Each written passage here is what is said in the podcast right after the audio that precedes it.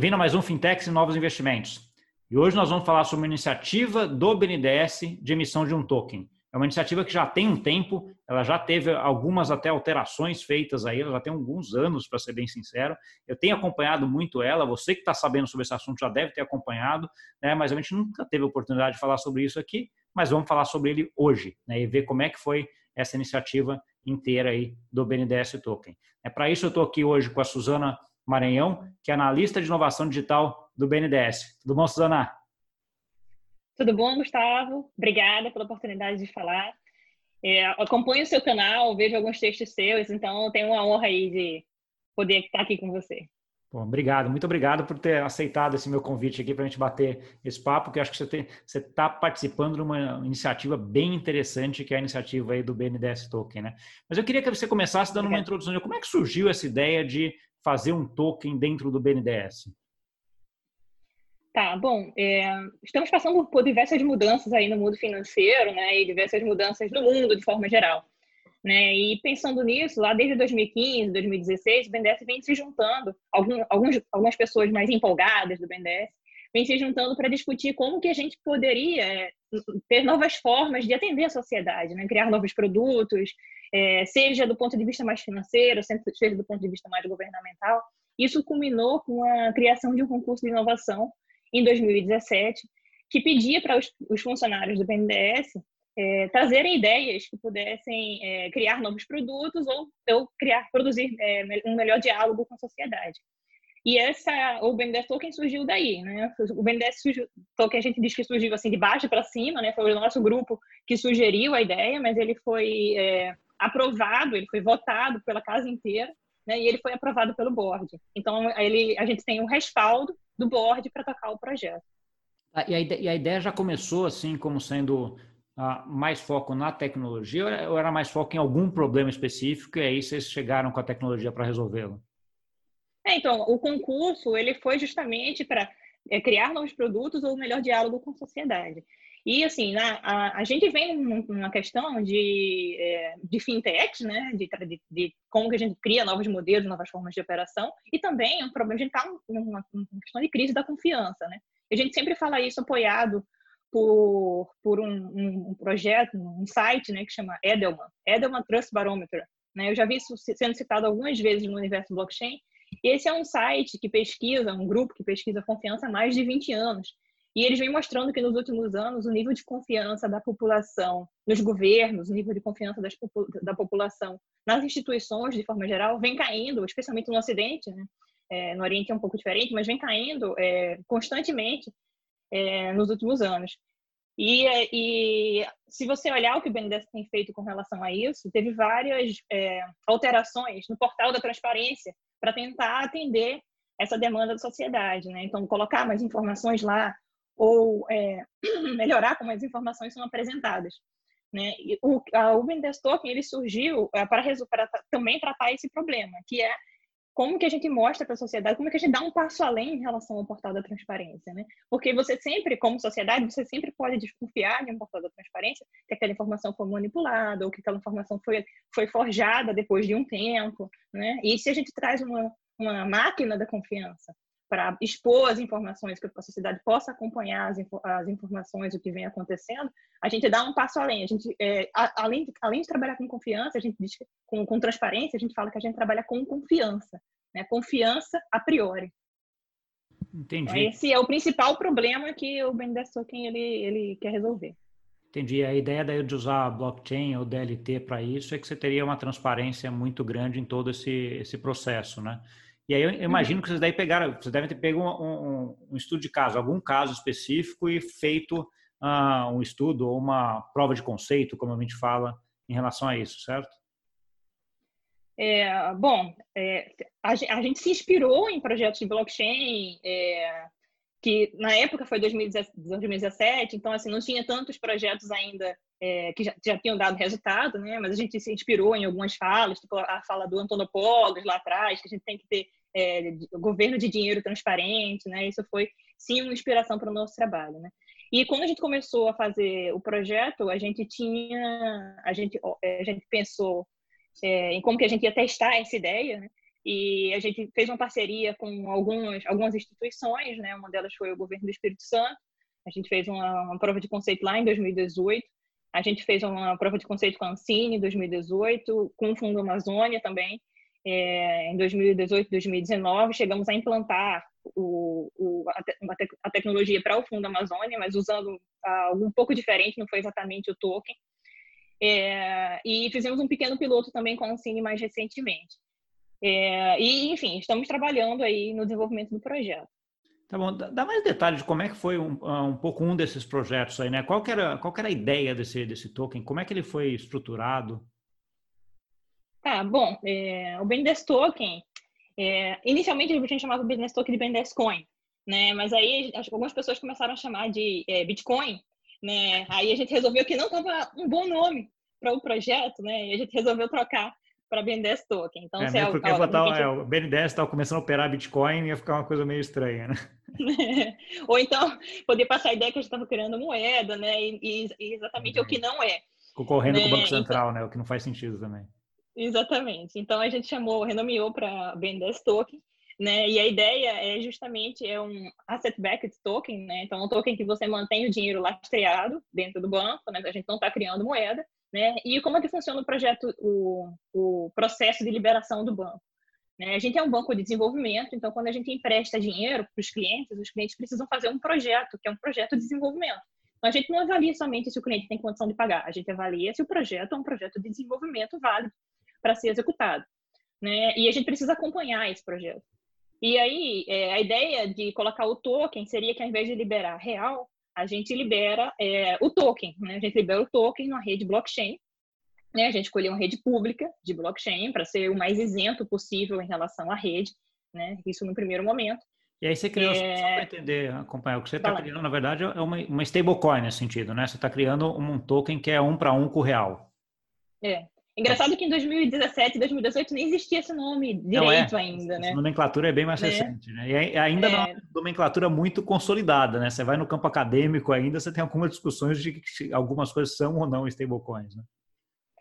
É, e em 2018 a gente começou a escutar do Tether, né? A gente falou, nossa, a gente é um stablecoin, né? A gente concluiu que a gente era um stablecoin, a gente já tinha essa ideia de atrelar um, é, um, um para um, né? Um token para um real.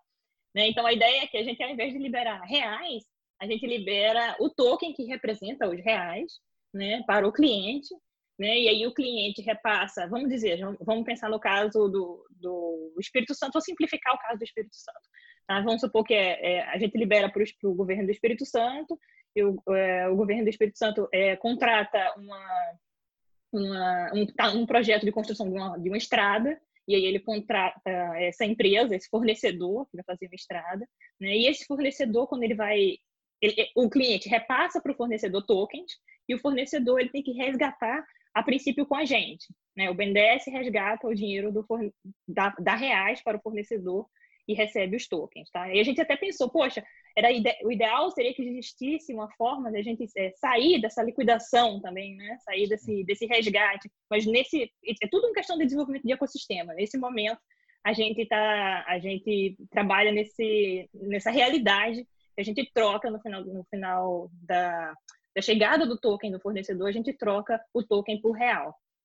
Entendi. Não, e é interessante porque aí você consegue ver o caminho inteiro desse token, né? Por quem, por onde ele passou, e na verdade você consegue controlar também quem que está resgatando esse token, né? Se ele chegou lá onde você queria que ele chegasse, né? Exato, é. E a gente está trabalhando aí com o dinheiro programável, né? Então a gente é, consegue é, colocar dentro do contrato que representa o token as regras de quem pode receber aquele dinheiro, quem pode resgatar aquele dinheiro né? Em que condições aquele dinheiro vai ser gasto. Né? Então, a gente, isso, isso, além de gerar transparência, isso também traz um ganho é, de, de eficiência mesmo do processo de acompanhamento, né? Porque você tem a definição das regras a priori e você não precisa ficar checando instância em instância é, da execução, né? Do, da execução do dinheiro, né? Dado que você já programou aquilo ali previamente. Sim. Você chegaram a fazer algum estudo de o quanto isso diminuiria o custo desse processo, né? Porque você está agregando transparência via blockchain, via, via DLT, né? Via esse, esse token, que hoje já é, já é feita essa transparência, né? Mas de uma forma mais uh, tradicional, vamos dizer assim, ou mais antiga, vai, se a gente pode falar desse jeito. Vocês chegaram a fazer um estudo uhum. de diferença de custos de um e outro? Não, a gente não tem esse estudo ainda. A gente sabe, a gente, é, a gente fala para as pessoas que além do ganho de transparência, a gente tem esse ganho de operacional também. É, e algumas vezes, quando a gente fala sobre isso, né, as pessoas, algumas pessoas que estão mais ligadas no ganho financeiro, né, elas falam até assim, ah, então por que, que a gente não faz um sistema centralizado e vamos fazer isso acontecer logo? Né? Porque gente, uma opção também seria fazer um sistema centralizado, dado que a gente não está, no momento, interoperando com ninguém, a gente é, a gente tem um circuito fechado de dinheiro, né? Então a gente poderia, o BNDES Token, ter um banco de dados que iria manter o token que eu passo para o cliente, passo para o fornecedor, nesse caso específico, né? O fornecedor resgata com a gente e, é, e a gente teria todo o ganho é, de eficiência do processo. Né? E a gente poderia, inclusive, colocar as regras do processo, criando o que a gente chama de compliance by design da mesma forma. Né? É, Sendo que aí a gente volta. A descentralização que a gente quer fazer com blockchain é trazer esse processo que poderia ser centralizado para a questão da confiança também. Então, ao invés de a gente manter um banco de dados que seria é, que, que, resolveria nossos problemas em termos operacionais, a gente também traz essa questão de ter o dinheiro é, rodando numa plataforma que te garante a, a transparência e a confiança. Sim, ah, eu queria até entender um pouquinho mais, mais disso, né? Porque você já comentou aqui que esse caso vocês foram até para uma blockchain pública, né? Então, assim, ah, indo nessa ideia de dar mais transparência, etc. Que fatores vocês analisaram nessa decisão de vamos usar blockchain ah, e vai ser uhum. pública, vai ser privada? Teve outros fatores aí que pesaram nessa decisão de ir para uma blockchain pública? É, bom, a, a, a motivação inicial foi ficar justamente o mais isento possível é, de que, por exemplo, se você vai deixar de confiar no BNDES, você vai passar a confiar na rede, nessa nova solução, né, a, não adiantaria eu ter uma rede com os meus amigos, vamos dizer assim, não adiantaria o BNDES criar uma rede, o BNDES mais dois, três players ali para rodar o projeto. Então, nossa primeira visão foi, sim, vamos para uma rede pública, porque lá a gente é o mais isento possível, tá? É, só que, né, tudo tem prós e contras. Né? Então, é, ao ir para uma rede pública, a gente está sujeito também a todos os problemas operacionais da rede pública. Né? Então, é, a gente pode ter uma, tem questões de escalabilidade, né? tem questões de governança da rede, é, tem questão do custo da rede. Então, a gente passou aí por um dilema de como que a gente compra Ether né? dentro do governo. Uhum. Né? Então, assim, tem uma série de problemas associados ao uso da, da rede pública. Né? E aí, mas aí, voltando, a gente também não queria uma rede com com dois ou três nós. Né? Então, o que foi que a gente viu acontecer? Nesse meio do caminho, a gente viu outros projetos de outros lugares do mundo eh, criando infraestruturas nacionais de blockchain. Né? Então, a gente viu o caso do governo da Espanha, né, criando a plataforma Laster. A gente viu o caso da Europa, né, criando a EBSI, né, European Blockchain Service Infrastructure, é, e o, o, caso da Lackchain, criando uma, uma infraestrutura para a América Latina. Então, qual é a ideia? A ideia é, é uma rede público-permissionada que te permite colocar, rodar aplicações ali dentro, em que os validadores eles são conhecidos, tá? Não tem a, a é, cobrança de FII, como, como tem no caso do, do Ethereum, muito embora tenha que se pensar no modelo de, de sobrevivência da rede é, a, a, longo prazo, né? Mas você conhece os validadores, você tem uma, um controle melhor sobre a infraestrutura da rede, né? E a gente acredita que, tanto do ponto de vista operacional, né, é, para rodar uma aplicação, afinal de contas, se a gente não é mais o, único operador da rede, a gente depende de uma rede, a gente precisa de uma rede também que a gente possa rodar o nosso negócio, né?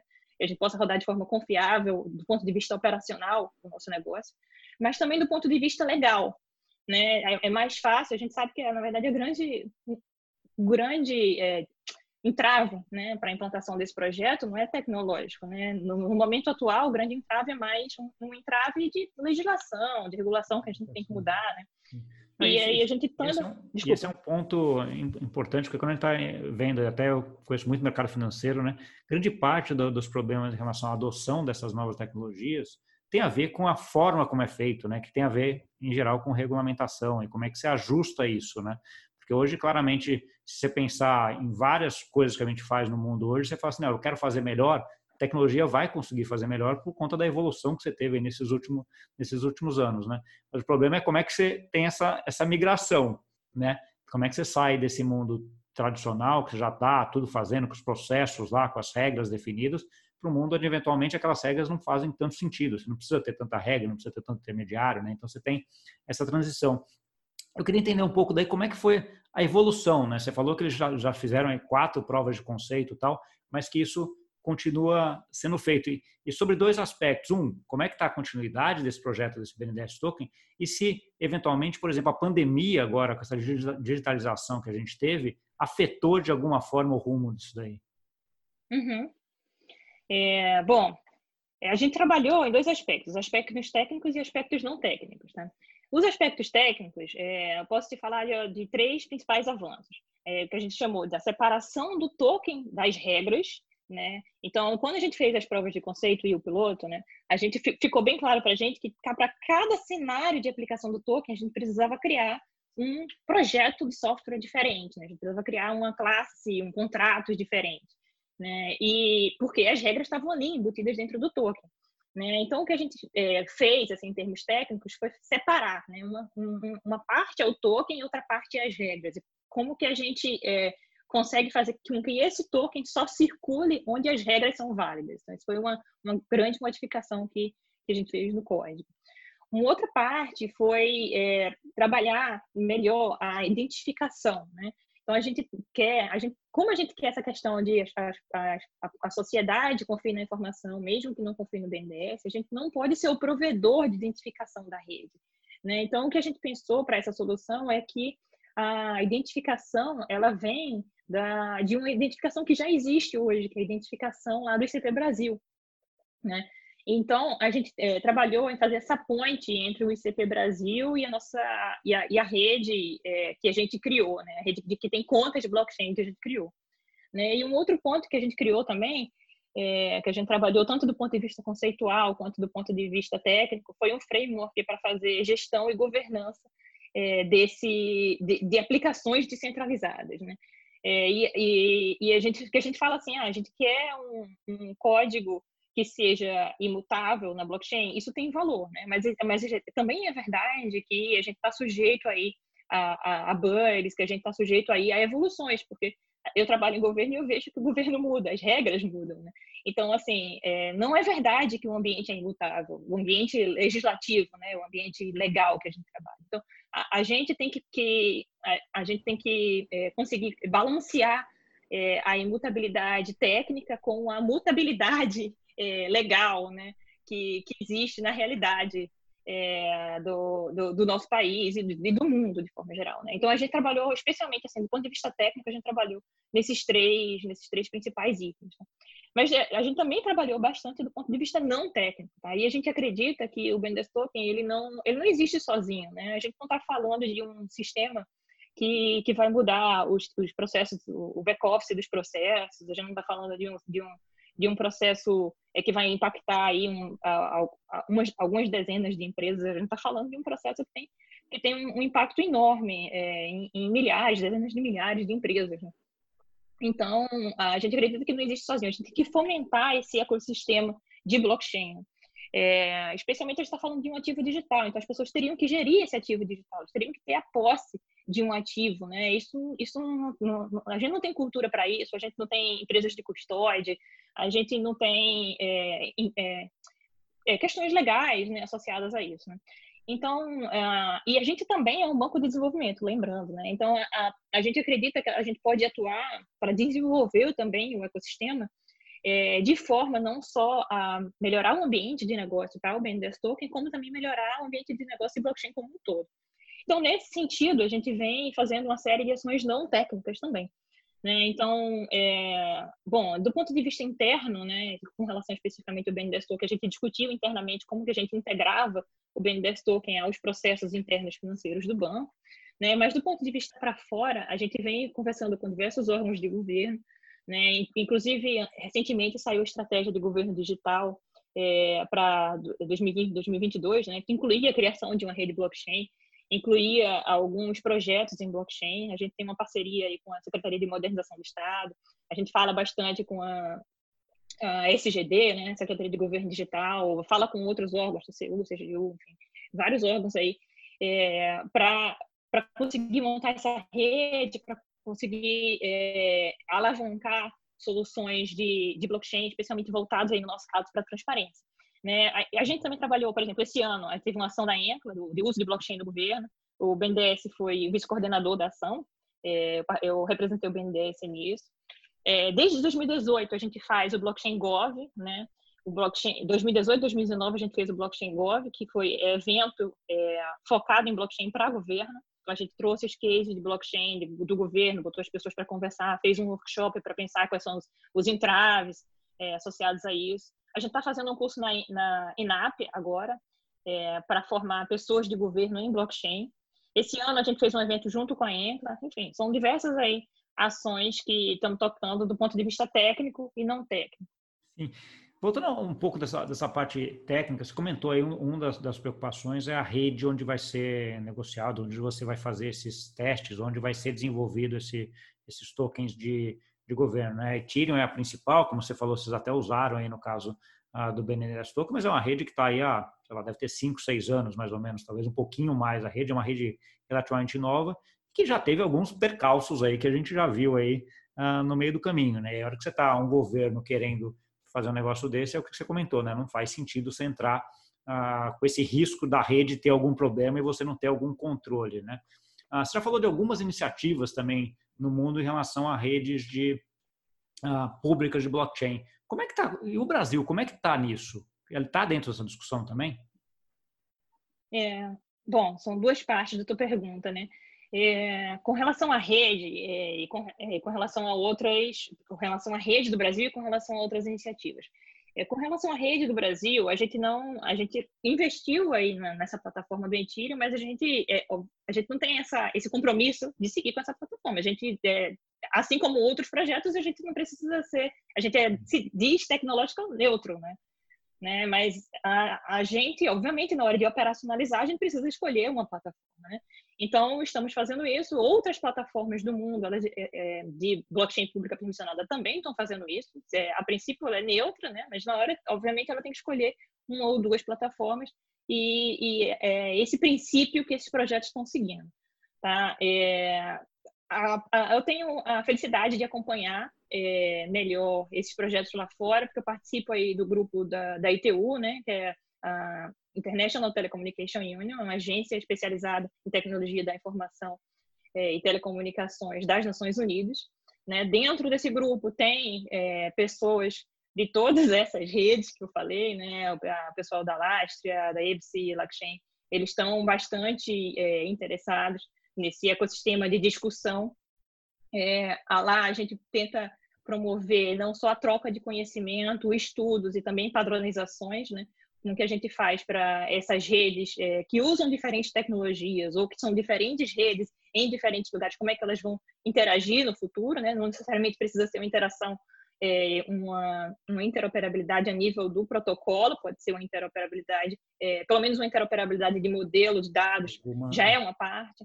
Então, não é uma resposta simples, mas assim existe existe todo um trabalho que está sendo feito é, por diversos é, diversos grupos aí ao redor do mundo é, de como que essas plataformas vão operar e assim a gente está nessa também. O Brasil está tá, tá trabalhando nisso é, junto com esses grupos é, de discussão aí fora.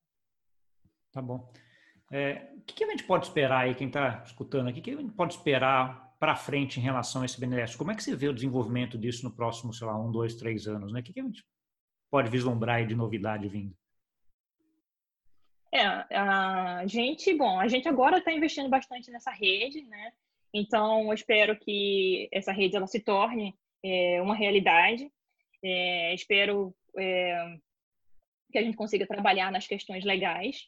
Né? Acho que o governo tem bastante a contribuir, não só como usuário da tecnologia, mas como é, de, é, de, melhorando o ambiente de negócio, né? É, e estamos inseridos nessa discussão, como eu falei anteriormente. Aliás, em 2018 a gente fez um pequeno mapeamento é, do ecossistema, é, onde a gente perguntou especialmente para startups né, como que, qual, o que é que o governo melhor poderia fazer para ajudá-lo. Né? E como esse é, mapeamento ele foi feito pelo BNDES, a gente tinha a expectativa que talvez ele fosse influenciado, que as pessoas respondessem querendo novas linhas de financiamento do BNDES. Né? É, e talvez ele tenha até sido, mas, assim, a principal resposta das pessoas não foi é, novas linhas de financiamento. O que 80% das pessoas é, colocaram como primeiro lugar foi é, melhorar o ambiente regulatório. Né? Então, assim, é, mesmo tendo vindo uma pesquisa do BNDES, está claro assim que o governo tem que trabalhar nessa nesse ambiente é, regulatório. A gente tem visto várias empresas aí, startups saindo, né? Então, estamos de olho nisso. É, enfim, não é fácil, né? A questão não é simples, é, mas é um ponto que a gente tem, tem trabalhado, quer fazer também, assim, juntando com outros órgãos, é, para melhorar o ambiente regulatório, não só para o setor público, né? Mas como para o setor privado. Inclusive, quando a gente fala de uma rede, né? Uma rede pública, é, que a gente fala que a gente está fazendo focado em governo, né? Isso também é uma coisa que é bastante comentada na, na, no projeto da EPS, né? A gente está criando ali um, um, um, ambiente legal em que outras redes blockchain que possam ser criadas, elas podem se ancorar nessa confiança.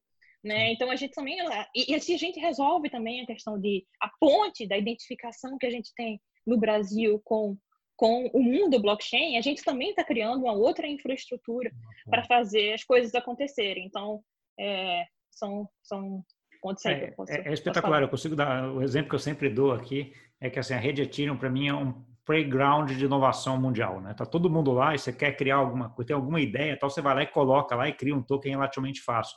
Né? Só que para governo é mais complexo isso, porque você tem todos os pontos que você colocou. Agora, se você tiver uma rede que tenha mais ou menos a mesma ideia, mas daí com um controle de governo, com algumas regras já definidas, que para o governo se sinta mais confortável para testar ou para ver, é espetacular, né? Então, assim, você vai, pode ter esse mesmo efeito que a rede Ethereum tem em termos de inovação e coisas novas que aparecem toda semana, a gente vê coisa nova na rede Ethereum, você pode ter numa rede né, de governo. Né? A gente está chegando perto do final, eu queria que você deixasse, uh, que você desse algum caminho para quem quiser continuar nesse caminho de entender um pouco mais, seja essa rede de blockchain do Brasil ou seja o BNDES Token, onde a pessoa pode continuar vendo coisas sobre isso?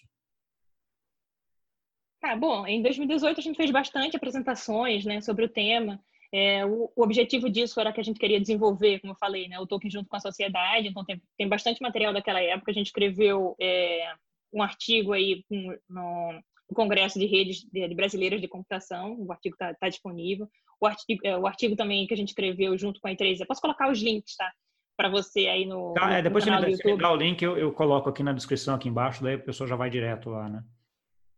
É, então a gente escreveu alguns artigos, artigos científicos mesmo, a gente queria até validação científica do que a gente estava tava fazendo. É, a gente fez recentemente nesse evento da Encla, a gente apresentou a rede RBB, que a gente chama, né, para como é, tem uma palestra lá que é, que é também possível de você ver um pouco mais de detalhes. O nosso código também, a gente conseguiu criar o um código aberto no GitHub, né? Então, é, contribuições, inclusive, são bem-vindas, né? A gente fala aí, é, às vezes, com pessoas do, do, da academia também, estamos aí no grupo da RNP também, que está trabalhando é, blockchain para academia, né? É, tem um, um, e-mail também, que é bnds.gov.br, toda apresentação a gente passa esse e-mail, também estamos abertos a falar por e-mail, também estamos no WhatsApp, né? Tem vários grupos aí de blockchain e, e a gente está sempre falando no tá, WhatsApp. Você está que nem o brinco aí, né? Só qualquer, você mandou o sinal de fumaça, você está vendo, porque você está em qualquer lugar, acaba te, te, te, encontrando, né? Hoje em dia a gente está todo é, não, conectado não, é. e com várias formas, né? Acho que todo mundo está um pouco, é. um pouco assim, né? É... Não só eu, tá? Outras pessoas do projeto, obviamente. Não, é, sei, mas.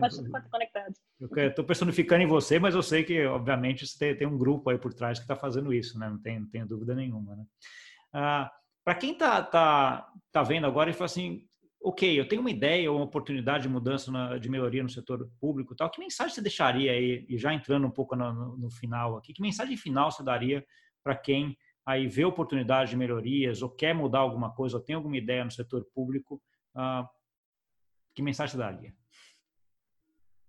É, isso é muito pessoal, né? Eu tenho 12 anos no BNDES é, e eu trabalhei até acho que os oito primeiros anos eu trabalhei para mais com foco em banco do que foco em governo, né? Acho que nos últimos anos que eu passei mais a ver foco em governo. Eu lembro quando eu comecei a, a estudar, né, a, a, o uso da tecnologia muito para o governo, né, gerar serviço, é, melhores serviços públicos para o cidadão. Eu lembro de ter visto um, um vídeo da, da Estônia, como foi a transformação digital da Estônia.